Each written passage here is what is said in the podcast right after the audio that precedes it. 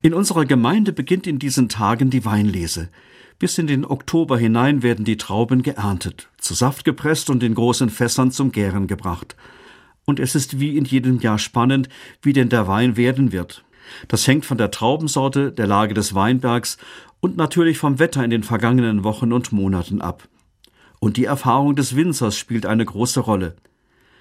Über den Sommer hinweg hat er die Weinberge beobachtet und gepflegt. Das Gras zwischen den Reihen musste gemäht werden, oder die Blätter wurden abgeschnitten, damit die Sonne auf die Trauben scheinen kann.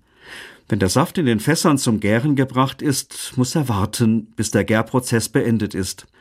Dann kann er eine erste Einschätzung wagen. Insgesamt vergeht ein Jahr, bis der Wein fertig ist und getrunken werden kann. Umso größer die Freude, wenn das Ergebnis gelungen ist. Viele Faktoren haben zusammengeholfen aber das Ergebnis ist immer auch ein Geschenk. Darum ist der Dank an Gott für mich ganz besonders wichtig.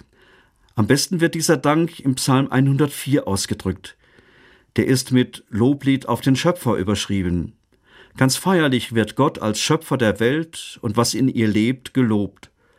Und in diesem großen Loblied steht der eine Satz Du lässt Gras wachsen für das Vieh und Pflanzen für den Ackerbau des Menschen, damit er Brot gewinnt von der Erde und Wein, der das Herz des Menschen erfreut. Stimmt, Wein erfreut das Herz des Menschen.